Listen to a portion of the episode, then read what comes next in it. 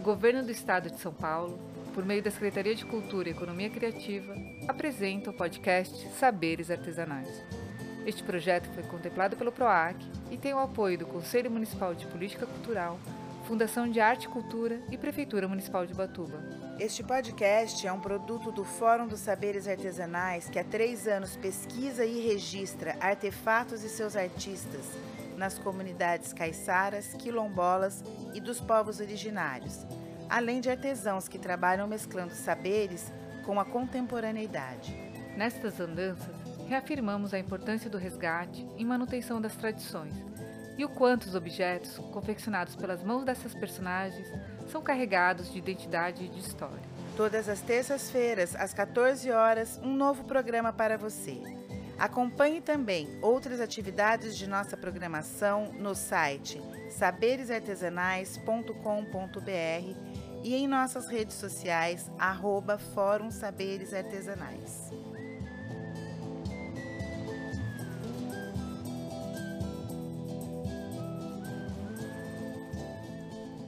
E no Saber de hoje, iremos conversar com Carlo Cury, um ceramista que se inspira em suas pesquisas da cultura dos povos nativos, no meio ambiente, na arte cerâmica contemporânea e na arte religiosa.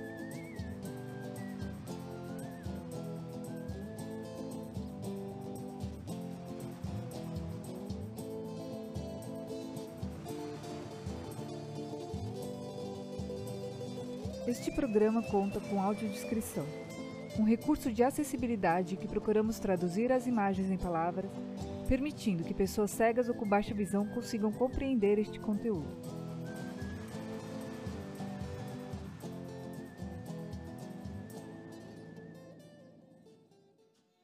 Bom dia, estamos aqui numa manhã chuvosa em Caraguatatuba, litoral norte do estado de São Paulo. Estamos aqui na, em mais um podcast do terceiro Fórum de Saberes Artesanais. O Fórum de Saberes Artesanais é um projeto contemplado pelo Programa de Ação de Cultura, Cultural da Secretaria de Cultura e Economia Criativa do Estado de São Paulo. Ele é originou-se em Ubatuba e eu sou a Carol. Eu sou morena, de cabelos curtos, castanhos escuros, olhos castanhos, nariz grande, boca larga, tenho a pele morena, uma estatura mediana e sou magra.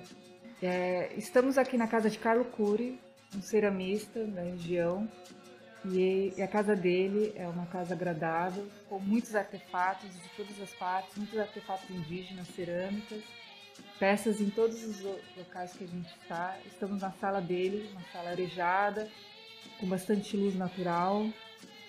E do, do meu lado direito eu tenho obras, uma parede de uma altura de 3 metros, cheias de obras de arte, cerâmicas pinturas e relíquias.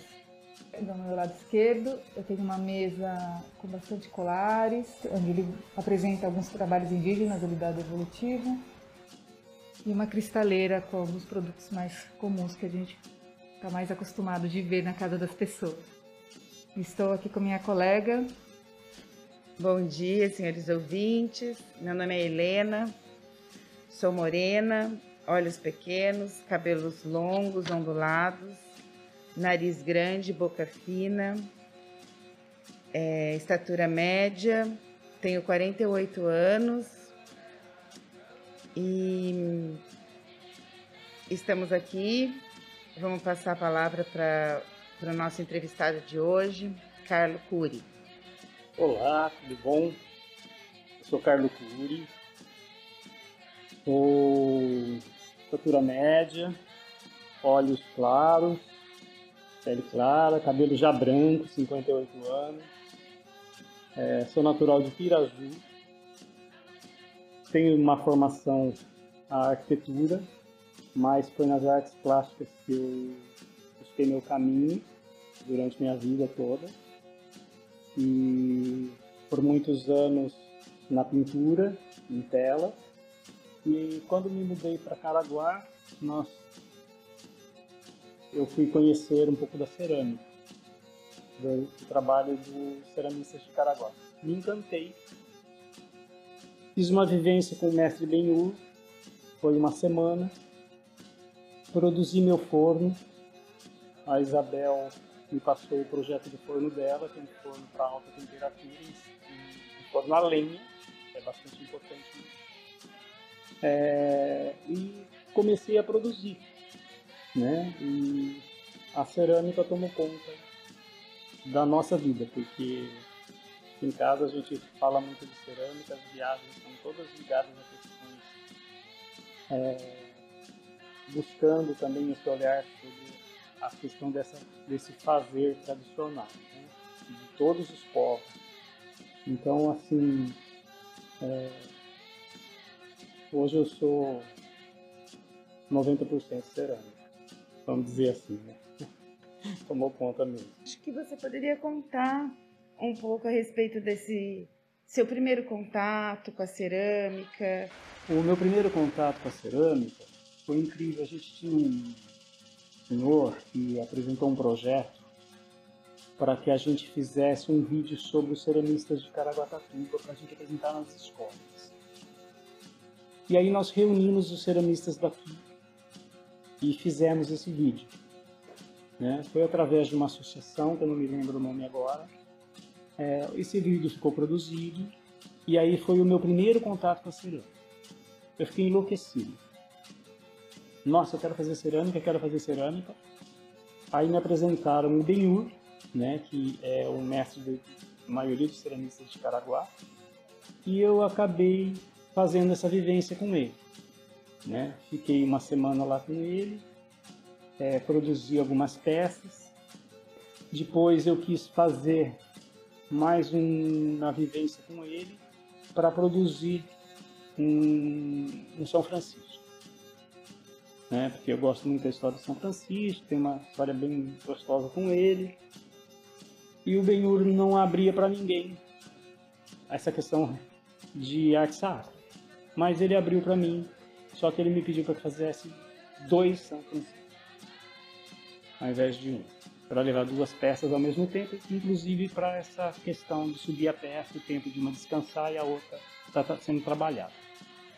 Fiz as peças, é, finalizei, queimamos e aí eu já produzi o meu forno, né? Já comprando material, mandando fazer a parte do piso, tem que ser tudo muito especial dentro da cerâmica.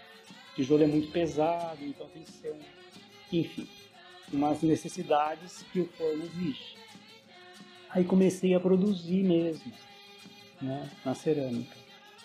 Trabalhei bastante a questão da figura do caiçara, né, em trabalhos menores, é, bastante figurativo. Pescador, é, ele deitadinho num, na beira do mar, e fui fazendo essa brincadeira né, dessa figura que é tão importante para o litoral, né? E é a vida lá atrás. Então, bem caracterizado mesmo, com chapéuzinho ou se não lencinho amarrado na cabeça, né? Porque aí eu fui nesse contato com os amigos ceramistas. E depois desse, desse, dessa filmagem, a gente formou um grupo de amigos, né? E foi muito legal, né? E nessas conversas entre os amigos, aí surgiu a necessidade da gente tentar melhorar algumas questões das fazeres da região.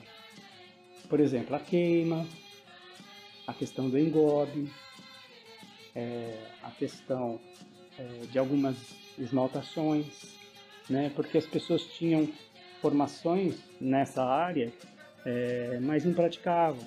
Né? Não, é, não era uma coisa assim, de uma prática constante. Né? E um sabia, o outro não. Então, como que a gente faz? Como que a gente pode adquirir esse conhecimento, passar esse conhecimento, fazer uma troca, né? Então aí a Cláudia Canova, ela falou, Carlos, mas há muito tempo eu tento fazer um projeto.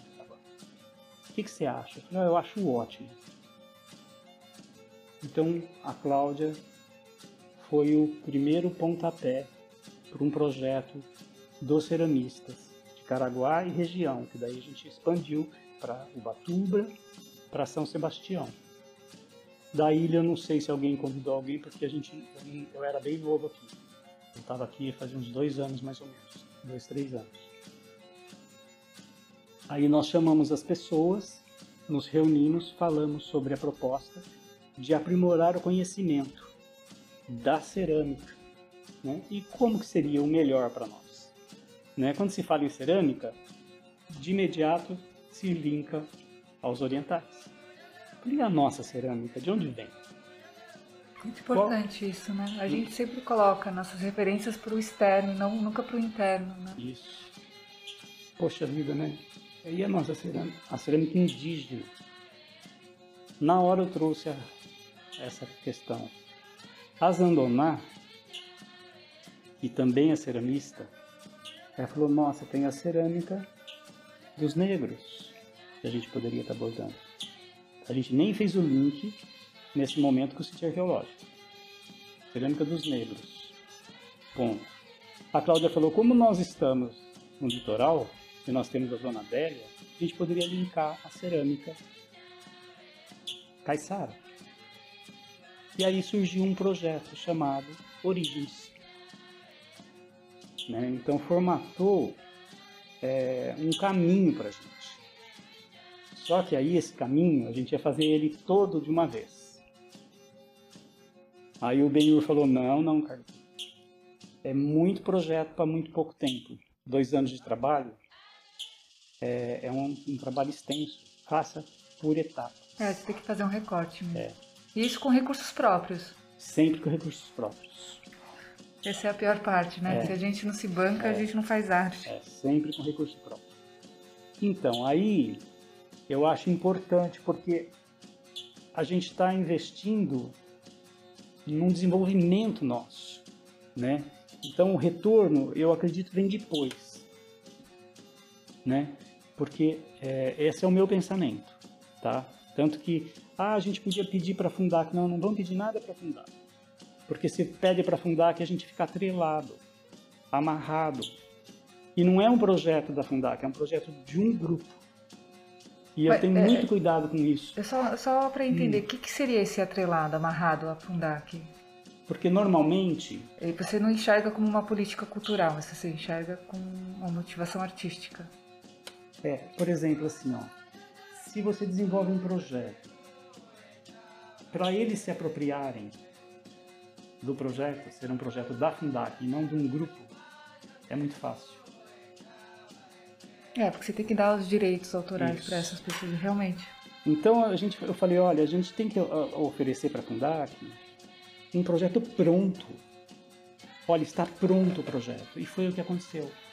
Nós desenvolvemos, eles viram o processo, porque não ficaram à parte, foram acompanhando. Só que nós não pedimos nada, absolutamente nada.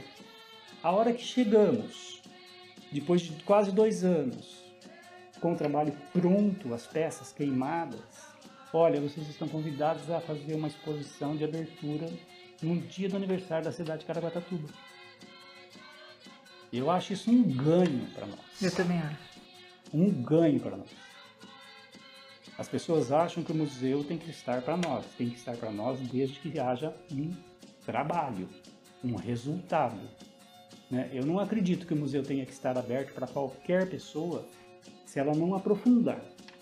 Eu posso estar errado nisso, mas assim, é, eu acho que um trabalho ele tem que ter um peso, de trazer realmente uma história. Sim, um material de museu tem que ser um material Isso. de pesquisa, né? Não dá para isso. Então a gente é que foi por esse ramo da museologia, né? Bom,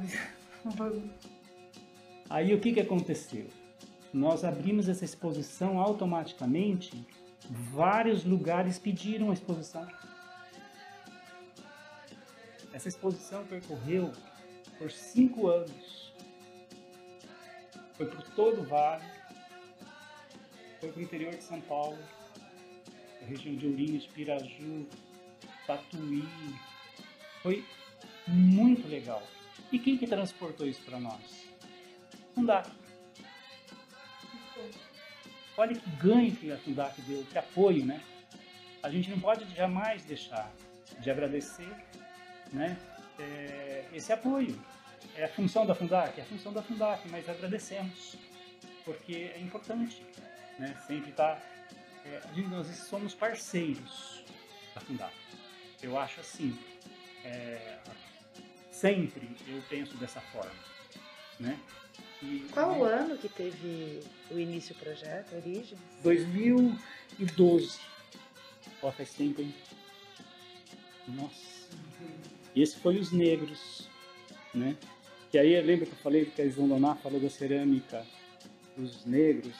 Aí na semana seguinte apareceu uma, uma, uma palestra no MAC, no Museu de Caraguá, com Cleiton Galdino, que é um arqueólogo, falando sobre o sítio arqueológico de São Sebastião.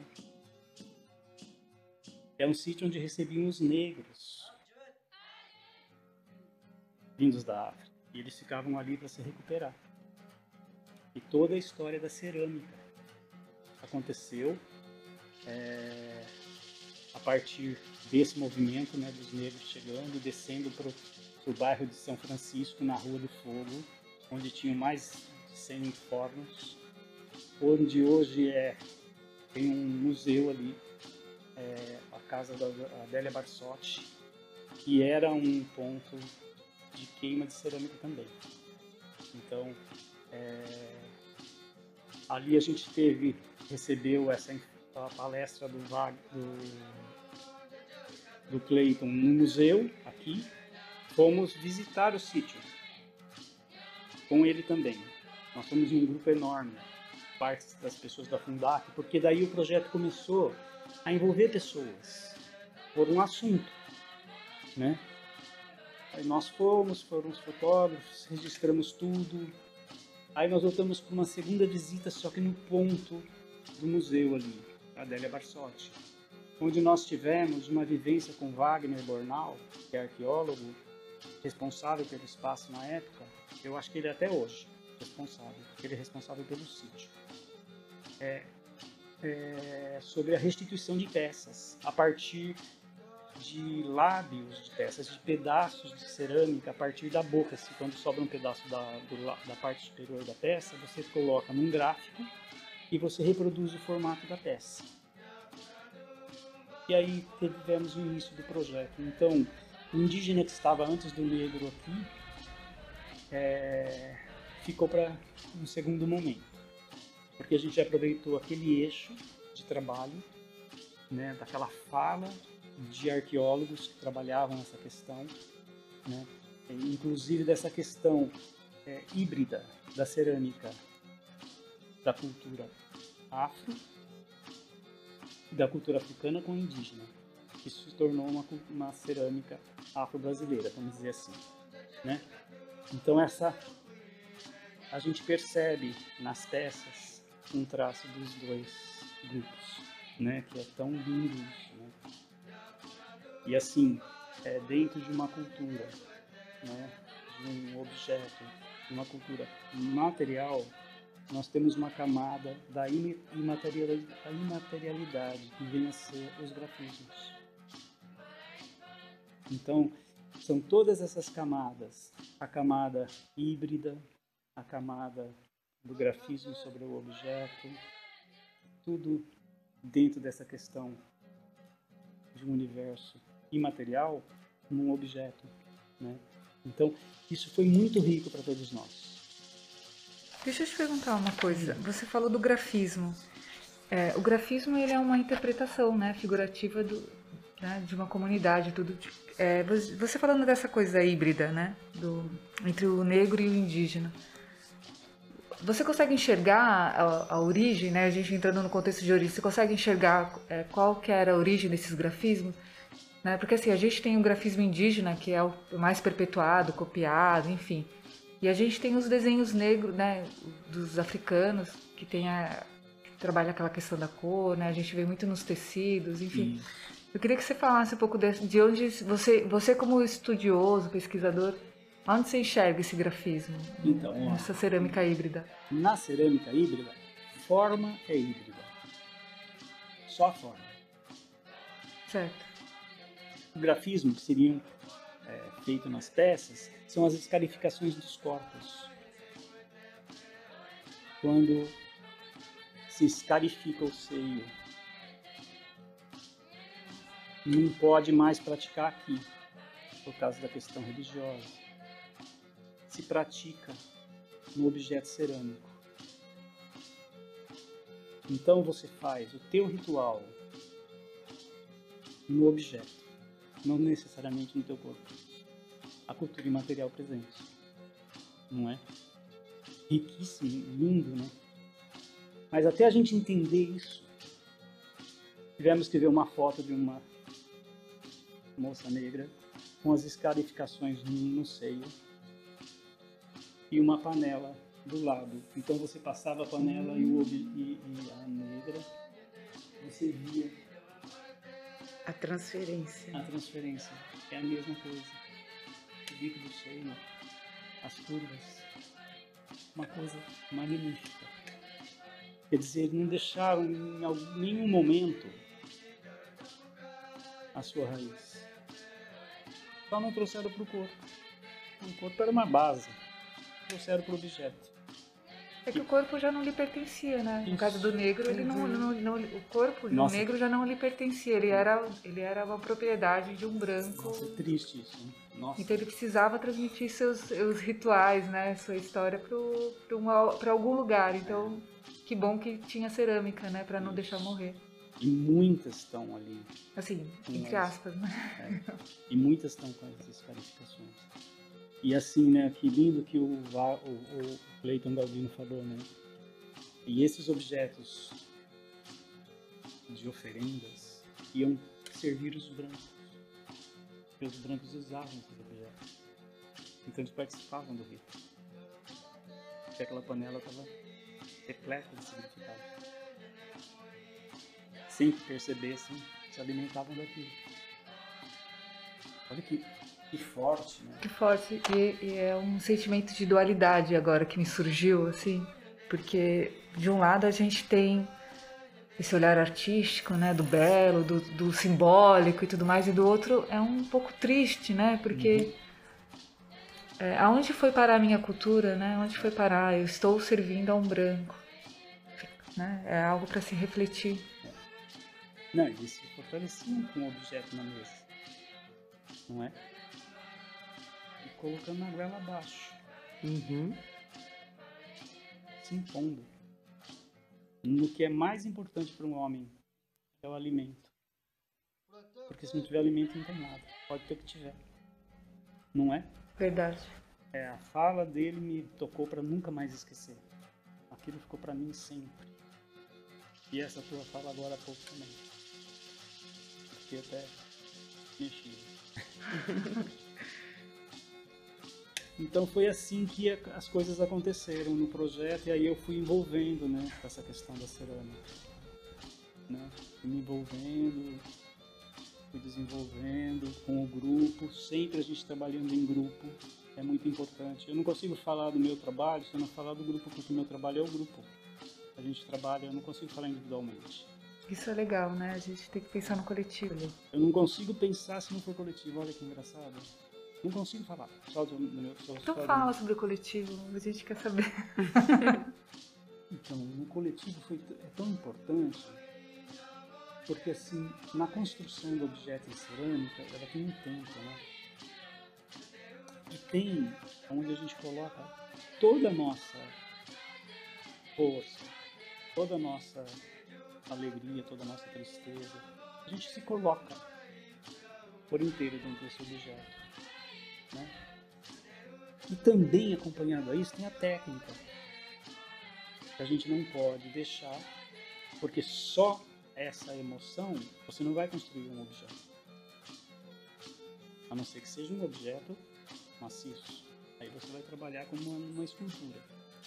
Mas um objeto, dentro das técnicas que a gente desenvolve na cerâmica, tecnologia em cerâmica, a gente tem que estar então, esse cuidado com o olhar do outro, é como o outro pode estar tá chegando nisso, a troca, o que ele me traz de informação do objeto que ele está fazendo, onde soma em mim. Né? E quando ele me passa, eu olho para o objeto e vejo um objeto que está levemente sofrido, como eu tiro esse sofrimento desse objeto? Né? Como que eu tiro essa Isso é intencional? Não, não é intencional. Então você tem que tirar. Né? Então é importante que se tire. Não, isso tem uma intenção. Então pertence à peça. Essa troca é muito importante. Cada um trabalhava com um tipo de argila. Qual a dificuldade dessa argila? Olha a importância para um ceramista, a cerâmica, a massa. É? Nós compramos vários tipos de cerâmica, de argila. Tinha uma argila preta, mas ninguém conseguia trabalhar com ela. Porque ela rachava assim, ficava toda rachadinha. A Márcia da MIC conseguiu. Só ela trabalhou, ela e a Lilian trabalharam bem com essa argila. Eu não consegui. Eu passei a minha argila para frente. Não consigo trabalhar com aquela argila. Mesmo vendo elas trabalhando, porque tem uma coisa da, da mão também, do calor né, da pessoa. É, foi incrível. Né? Então você tem os limites. O, o grupo te ajuda a enxergar assim. Né?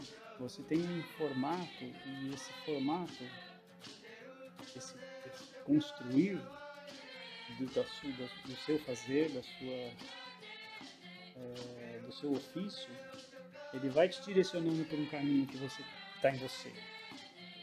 E aí você começa a perceber no outro isso. Porque o outro avança por um outro caminho diferente, que é riquíssimo. Essa diversidade é a maior riqueza que tem. E aí o lugar do artesanato, é, por exemplo, dentro da, nossa, da, da mostra que a gente está promovendo, é esse, né? Porque ele, ele é identidade. Isso. Isso que você está relatando agora é, é muito figurativo, né? Você vê cada um consegue aquilo através da sua identidade, da sua expressão, né? E dentro do mesmo eixo, do mesmo tema, né? a diversidade que é a riqueza. É, isso dentro de um mesmo tema, né? E você vai. Olha, a gente está falando de cerâmica, né? Isso. Aí as cestarias e tudo, enfim. Você chega à arte de diversos caminhos, né? É uma riqueza, né? Sem, não tem o que falar. Então acho que o, é, o coletivo, o coletivo é a força mesmo. Né? Eu acho que é a força de tudo. No coletivo você constrói. O individual você pode construir também mas é, fica muito seu. Fica muito seu. Eu acho que você tem que estar com outro espírito, né? E esse não é o meu. O coletivo é forte mesmo. Então aí a gente finalizou com uma exposição esse projeto, né? Desse olhar do sítio arqueológico, né? Então a gente chamou Origens Negros, uhum. né? Foi bem, bem bonito o projeto, porque é importante, marca, né? É o primeiro o ciclo né, das exposições. E aí nós, a, gente não tinha nem, a gente não tinha nem terminado o projeto Negros e a gente já começou a viajar, eu e o Cláudio, para a questão da cerâmica indígena. Porque eu já tinha meio que finalizado, faltava algumas finalizações de queima só, e deu certo que ele tirou umas férias, então vamos, nós fomos para Santarém. É demais. Porque falou em cerâmica indígena, a primeira que veio à minha mente foi a cerâmica santarena. E eles dizem, não é santarena. Não, é santarena, não é tapajônica. Eu falava tapajônica, agora aprendi, tá vendo? Santarena. Porque é da região de Santarém. Chegamos lá, é, conhecemos, primeiro ponto, o museu, e fiquei maravilhado com as peças poucas peças em Santarém, não muito. Mas assim, não sabia nem muito o que estava sentindo. Né? Porque já estava muito aflorado, né? Isso. De toda essa sua caminhada já estava. E aí você vê ali o que a gente acabou de falar, a expressão nessas peças que você teve, teve o primeiro contato. Aí saímos do museu e fomos para uma loja. Eu queria um objeto desse. E nos indicaram no museu que tem uma lojinha que vendia. Inclusive, essa pessoa eu encontrei com ele na última vez agora. Foi muito legal. É... Chama Guilherme.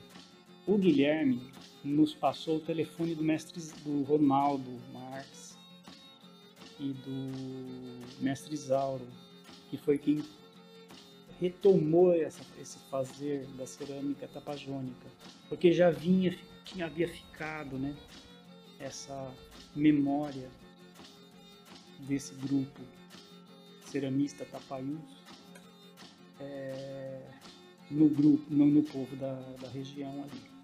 E eles recuperaram esse fazer a partir de algumas peças junto com o Laurimar Leal, que é um grande artista plástico de Santarém. Ele era o diretor do museu. O mestre Zauri Laurimar, Laurimar, eles começaram a reproduzir algumas peças, estudar sobre a cerâmica e trouxeram de volta. Então o mestre Zauri é uma referência. Aí eu fiz uma vivência lá com o Ronaldo, foi um espetáculo. Ronaldo é falecido, faleceu há pouco tempo. Aí foi muito interessante, porque assim, o grupo indígena dessa região, eles foram extintos por volta de 1750, mais ou menos, o último puro desse grupo foi mais ou menos por volta de 1750. Só que aí eu voltei mais vezes para Santarém, né? Eu, às vezes, eu sozinho, às vezes eu com o Cláudio. A gente voltou. E nessa, nesses retornos a Santarém, eu fui me envolvendo na história desse grupo. E a gente foi lendo, né? Então tem um livro da Denise Gomes, é magnífico, Iconografia da Cerâmica Tapajônica. E ela conta da questão do cacicado, ela conta da adoração de múmias pelo grupo Tupaiús, adoração das pedras, né? Tem um livro que eu li que conta sobre um padre que relatou que depois de 100 anos, quase 100 anos, que eles estavam sobre a interferência da igreja, quando se tinha a lua cheia, os indígenas alguns sumiam. E um dia ele resolveu ir atrás para ver. Eles estavam praticando os ritos. Eles não deixaram suas práticas. E essas múmias indígenas que ficavam dentro de alguns espaços e pedras foram lançadas no rio. Isso registros, né? Que estão em todo lugar. Então assim, aí vem essa pesquisa mesmo, né? Você vai se envolvendo com a história, né? E aí a produção das peças, né? A partir com o povo de Santarém, né? É, eu acho muito importante. Aí conheci o, o Jefferson Pyle, que é um grande artista, ceramista. O pai era ceramista, o avô que é o mestre Zauro. Então é o avô, o pai e o filho mas assim produz réplicas magníficas da peça, da cerâmica tapajônica. Né? Eu tenho algumas peças dele aqui, depois eu mostro para vocês. E de lá a gente foi para Belém. Nossa, Belém é uma coisa de louco, né? Os museus. Sim. Né? A cidade toda, né? É. Ela tem todo esse. É, a cidade é linda, né? De Belém nós fomos para a Ilha do Marajó. Para entender mesmo Aí você, aí você enlouqueceu, né? E aquele museuzinho, né, que fica. Meu, ele é, Não sei, eu fui há alguns anos já. Mas ele era muito abandonadinho, mas muito rico. Era um padre, né? Que... Qual que é a cidade que você foi? Ai, agora me deu um branco no nome. Fala eu fui pra Soule, onde, onde vive um ceramista chamado Ronaldo Guedes. E aí a gente foi. Eu, eu tava sozinha. Aí tinha um museu que era. Foi um padre que decidiu perpetuar ah, e ele trabalha sozinho, cria sozinho aquela coleção dele. E era muito, muito didático, assim, muito simples, porque tipo, que nem aqui, né? Está exposto as suas uhum. obras. Aí do lado tinha o papelzinho escrito à mão, fazendo brincadeiras, fazendo é, perguntas de múltipla escolha. Olha que legal. Bom, mas aí, desculpa, te cortei. Então, aí, só veja o nome da cidade que a gente tem interesse em conhecer, né? então, daí a gente ficou por lá, eu conheci aí o mestre Anísio, que faz cópias e réplicas de peças é, marajoara, né? Então foi muito rico isso. E aí a gente trouxe algumas peças. Né? Aí começamos a formatar o acervo. Ó, o acervo nasceu de um projeto. A necessidade de trazer objetos para a gente sentir. Porque está empregado, está impregnado da pessoa ali, daquele fazer tecnológico, né? Das, da, da parte tecnológica, da parte pessoal, né? Da energia, está tudo ali. Né? E se você vê na imagem, é uma coisa, quando você pega o objeto, é outra. Mesmo sendo uma cópia. Esse objeto está sobre o banco, ele foi feito, aquele vermelhinho ali, ele é uma réplica de uma peça feita por um grande artesão, um grande artista de Belém, Marivaldo. É, o dia que eu conheci o mestre Amígio e o mestre Marivaldo, eu falei, olha, esses são referências mesmo, né? Então trouxe várias peças de lá, é, das peças do Johnny Pintado também, que são peças marajoaras que só levam engobe. Aí já indo um pouquinho para a questão da técnica, né? Santarém os apêndices riquíssimos. Como que eu aplico esse apêndice? Falando de tecnologia, né? Como que eu insiro esse objeto, esse passarinho, esse urubu nesse, objeto, né? Primeiro foi a técnica mesmo, importante. Depois veio que urubu é esse? O que que esse urubu representa? Né? Porque daí a gente começa a ficar envolvido nessa energia. Que peça é essa? Tá, se bebiam e se alimentavam e viviam de que forma, né? após a primeira que a morte, primeiro enterramento, segundo enterramento dentro de, da, da cerâmica, né?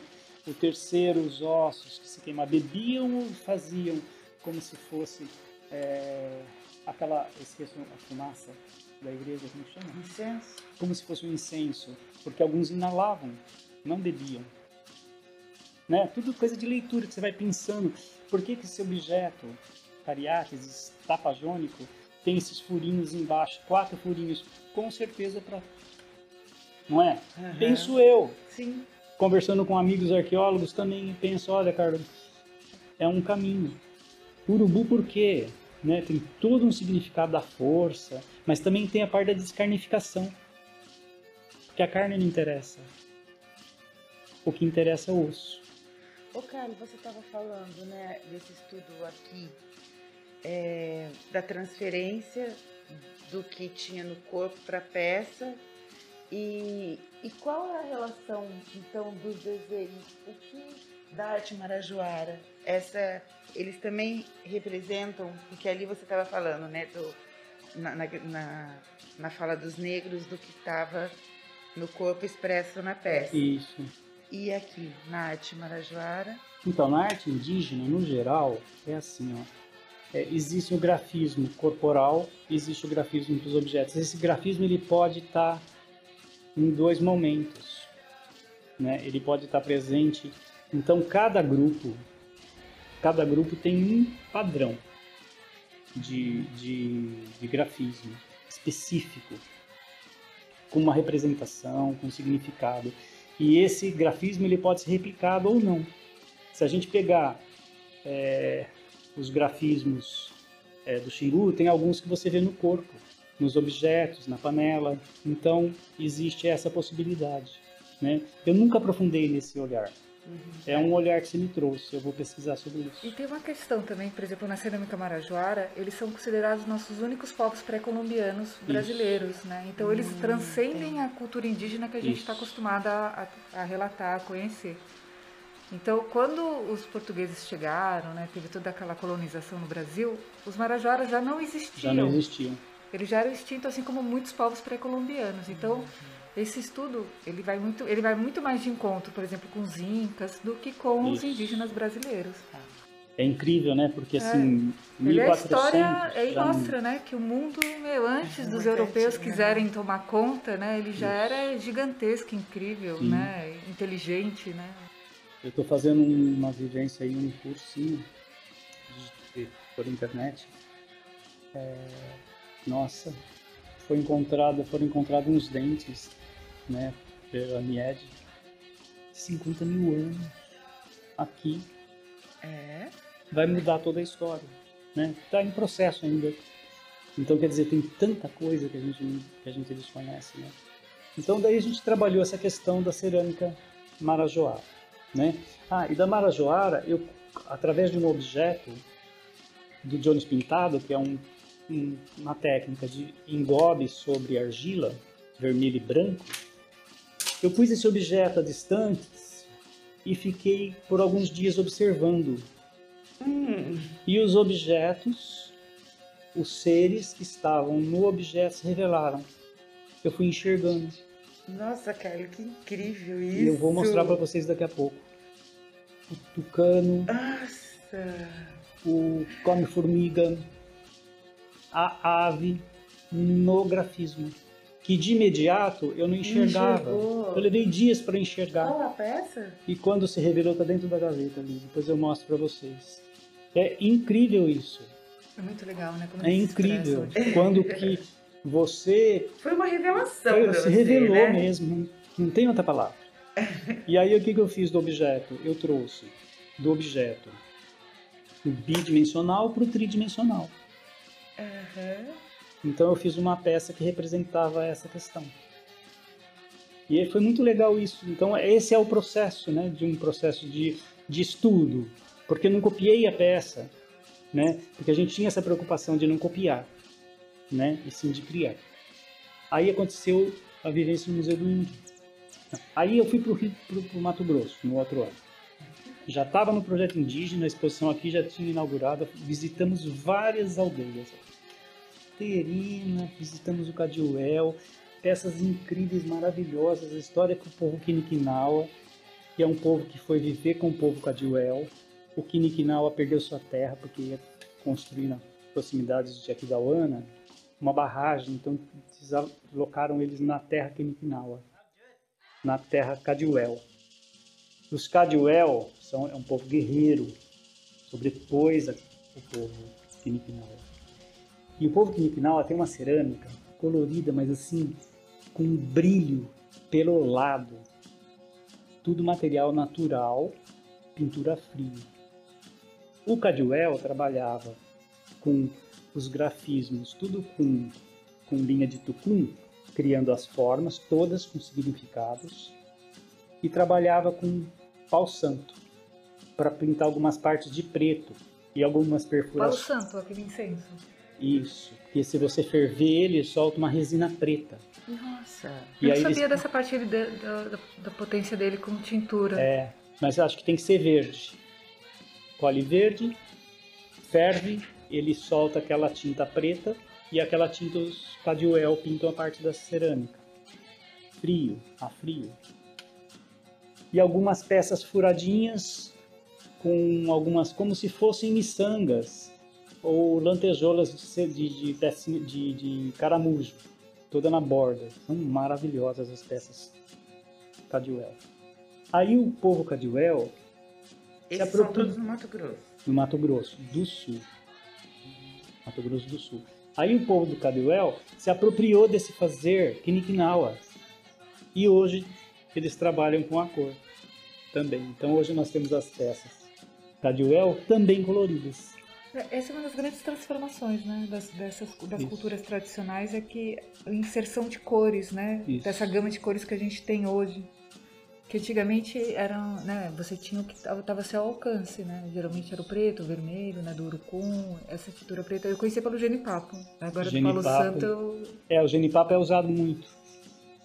É. Agora o, o- Alguns tons de terra, né? Os tons das, das terras que eles conseguiam Isso. extrair algum tipo de. mas, o caso, mas isso para pintura queimada. Aham. quando você queima na, na, na lenha, né? Quando você faz a queima, é, algumas. É, algumas são, por exemplo, genipapo é pintado depois, a frio, né? Essas mais coloridas, indígenas, são pinturas a frio.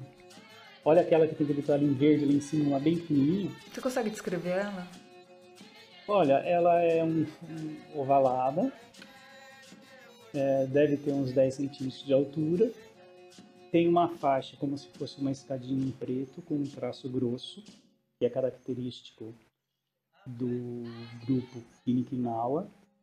Abaixo dessa escadinha segue em paralelo uh, uma escadinha também em branco.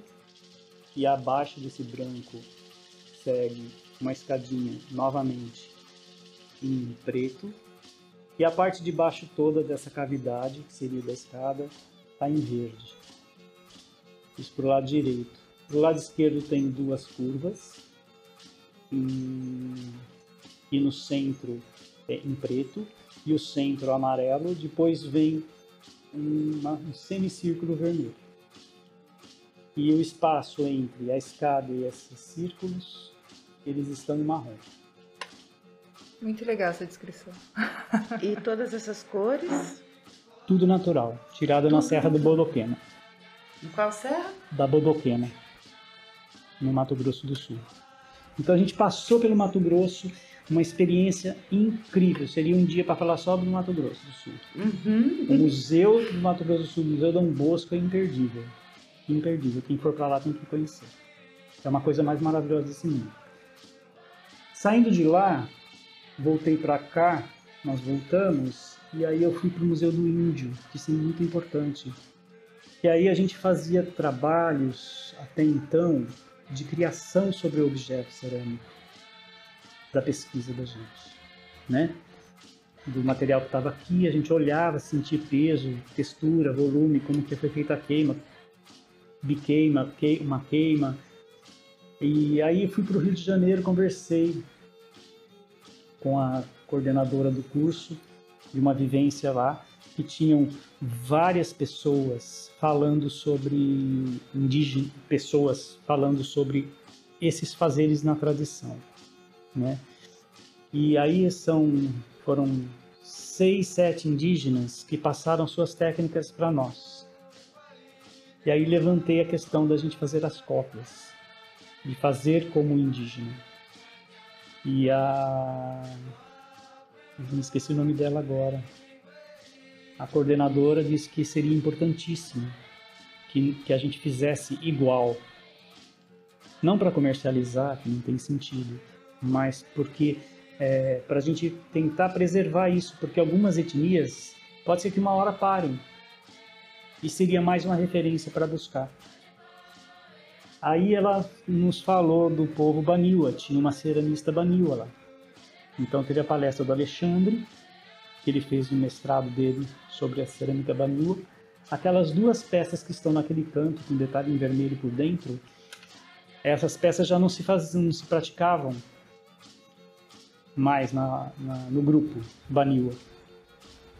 O Alexandre trouxe as indígenas para o Museu do Índio no Rio de Janeiro essa pe uma peça dessa estava no arquivo, no acervo. Uma senhorinha indígena que nem fala a língua, só fala a língua deles, não fala o português. Falou, eu lembro dessas peças. E sei onde tira o barro azul, que é aquele barro.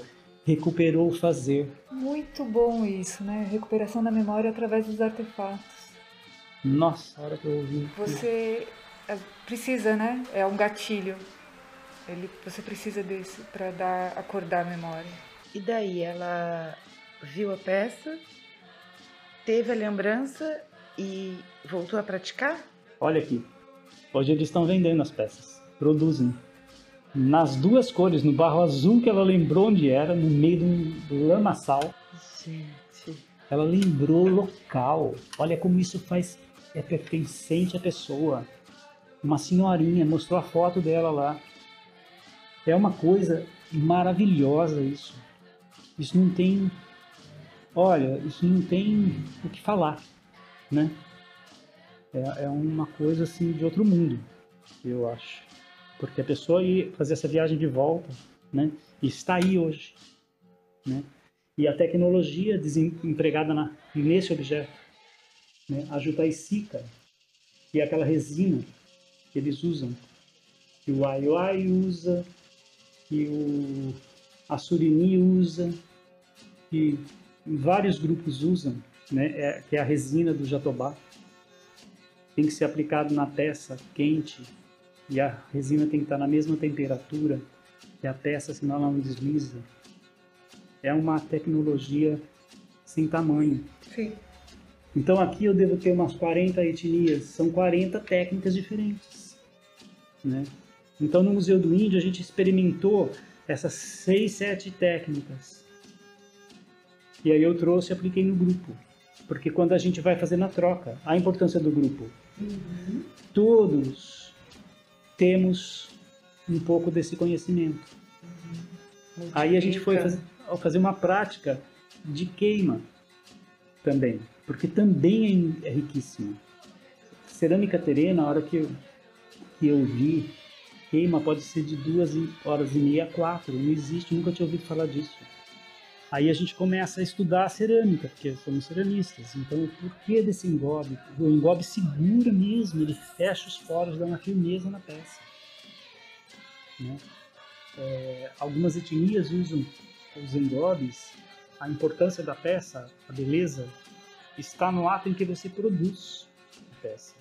Depois ela vai ser usada, ela vai perder aquele desenho, mas quando você recebe, você tem que receber aquilo ornamentado. É, Carlos, a gente, aí entrando nessa questão do material, a gente esteve com a Cida e ela contando que as argilas que, que as paneleiras daqui de São Sebastião não usavam já quase não existe mais, está extinto. Isso.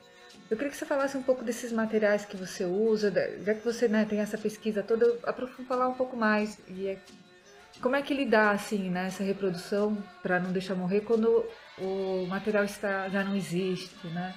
E, ou os que existem dá para perpetuar, né? Enfim, falar um pouco sobre a questão dos materiais no uso desse é. trabalho. Olha, os materiais, eu acho que é assim, aqui nós temos uma dificuldade de conseguir o material, né? Porque existe vários empecilhos em questões ambientais que não permite, então a gente não busca material que seja proibido mesmo, né? É, já é uma coisa definida, a gente começou a comprar argila, pronto. Então cada um foi buscar um caminho. Eu gosto da argila de cunha. Eles têm autorização para retirar, para bater argila, para preparar argila. Então, a técnica, todo o trabalho que eu desenvolvo é em cima da cerâmica, da massa de cunha. Então, assim, eu faço todo um trabalho de pesquisa, mas o, o formatar do objeto é na cerâmica de cunha. Né? Porque a gente não consegue trazer uma argila de um outro lugar, inclusive por causa do peso. Porque como que a gente vai, né? Trazer no avião é só uma, um, um pacotinho de argila dá o peso da mala da gente. Uhum. Então, assim, esse é um porém, né? Mas, por exemplo, quando a argila é mais porosa, a gente tende a pôr um pouquinho de areia, se for o caso, né? Então, dá uma mexidinha, mas muito leve. O importante não é a argila nesse momento, né? O momento é, é a forma, esse fazer, a tecnologia de construção do objeto. E, as, e os outros materiais, né, que a gente tem os óxidos, tudo isso a gente compra. É, a gente não busca, não, nem temos, é, eu posso dizer assim, onde que a gente vai encontrar óxidos, né? A gente não tem esse, esse conhecimento para buscar esse tipo de trabalho e a gente nem poderia estar tá fazendo. Diferente de quando nós fomos na Costa Rica, eles saem para buscar os óxidos e eles trazem sacos de 60 quilos de óxidos. Impressionante, todas as cores, verde, azul. Olha uma coisa, um povo chamado Guaiti, do um povo já extinto chamado Chorotega. Então, é, é assim, os materiais são muito específicos, né? Por exemplo, é, a gente usa o genipapo, mas, mas assim, essa questão você usa material de cunha, você acha que ele é, consegue manter bem a ideia do que você quer trazer à tona, né? A questão eu acho do... que sim. Isso não interfere no resultado? É, eu acho que não, não tem interferência. Tem interferência se você quebrar a peça, se você vê internamente, porque a, o, a peça são todas alisadas. Por exemplo, é, a cerâmica. É que às vezes quando você quer reproduzir uma técnica, você quer ser mais purista, né? Isso. E aí você quer usar, mas as, né, a gente entende. Essa questão ambiental é um problema bem Isso. sério na região, né? É, essa questão da gente falar assim da, da argila, a gente já abriu de início. Olha, esse vai ser uma questão que a gente não vai não poder pode trabalhar. ser um empecilho. Não, não pode. Porque se a gente parar nisso, a gente não vai produzir. Por exemplo, a Cláudia, que estudou a cerâmica Kaingang, o que, que ela fez? Ela pegou uma argila mais bruta para trabalhar e deu a. Você olha, é a peça Kaingang.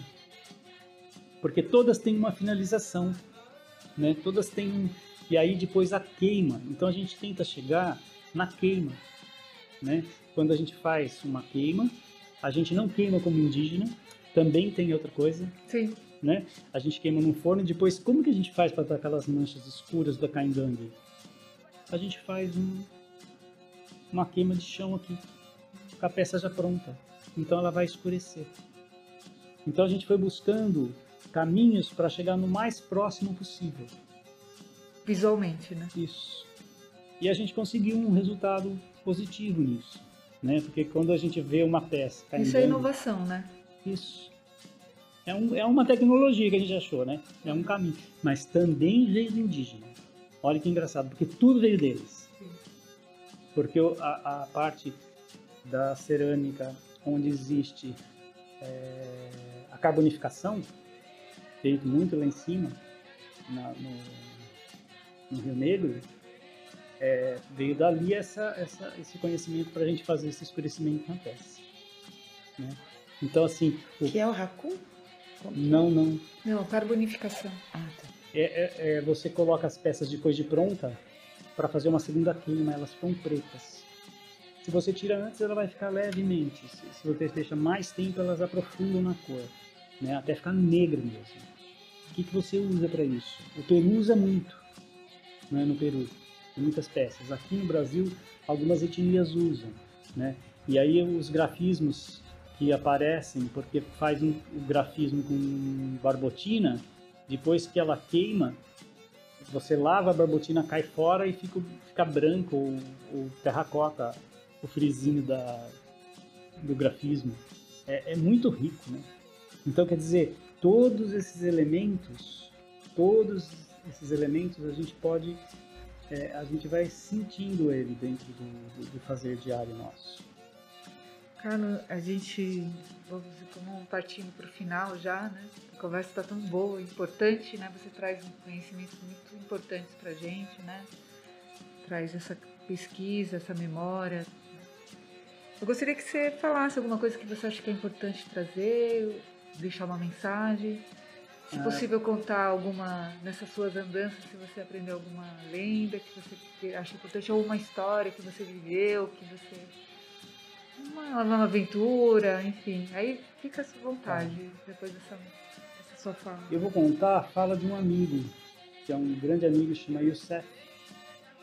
Ele é 50% indígena. Ele trabalha com material indígena e quando eu cheguei em Manaus, eu cheguei na loja dele, eu fiquei encantado porque ali tinha muitos materiais indígenas mas cerâmica pouco. Aí eu comecei a fuçar com ele, falar sobre a cerâmica, acendeu para cerâmica. Hoje ele tem um monte de cerâmica lá. Mas aí eu vi uma máscara, que é essa máscara que está pendurada aqui. Ó. Você consegue descrever? É uma máscara de corpo todo, ela tem é, uma parte que se encaixa na cabeça, toda fechada, com um desenho de um rosto na frente em cerâmica, com grafismos é, do grupo Wayana e ela é toda de fitas desse material vegetal para cobrir o corpo da pessoa. Então a pessoa enfia essa máscara na cabeça e o corpo também fica coberto.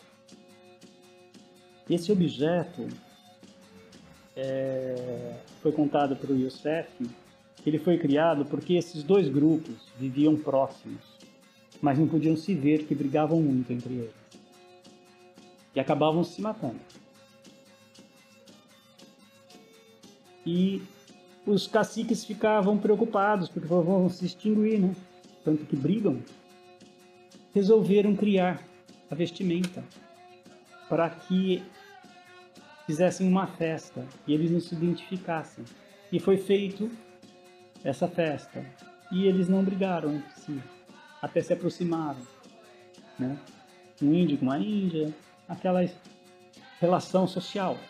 E com o passar do tempo, eles fizeram mais vezes. No resumo, hoje eles vivem na mesma terra, juntos, na, como uma aldeia só, tanto que nós falamos Guaiana a Paraí. Então, mais uma vez, um grupo, Guaiana, manteve toda a sua cultura, todo o seu grafismo, todas as suas histórias. A Paraí manteve sua cultura, seus fragmentos, seus ritos, seus mitos, mas convivem diariamente dentro do mesmo. Isso é muito bonito, né? Muito bonito. Eu acho que isso é o, o mais forte, assim. Tem muitas coisas fortes, né? Quando você chega numa aldeia, o cacique manda, você vai, eu já fui falando, ele falou, espera um minuto. Não, não, não, não, não. Espera um minuto.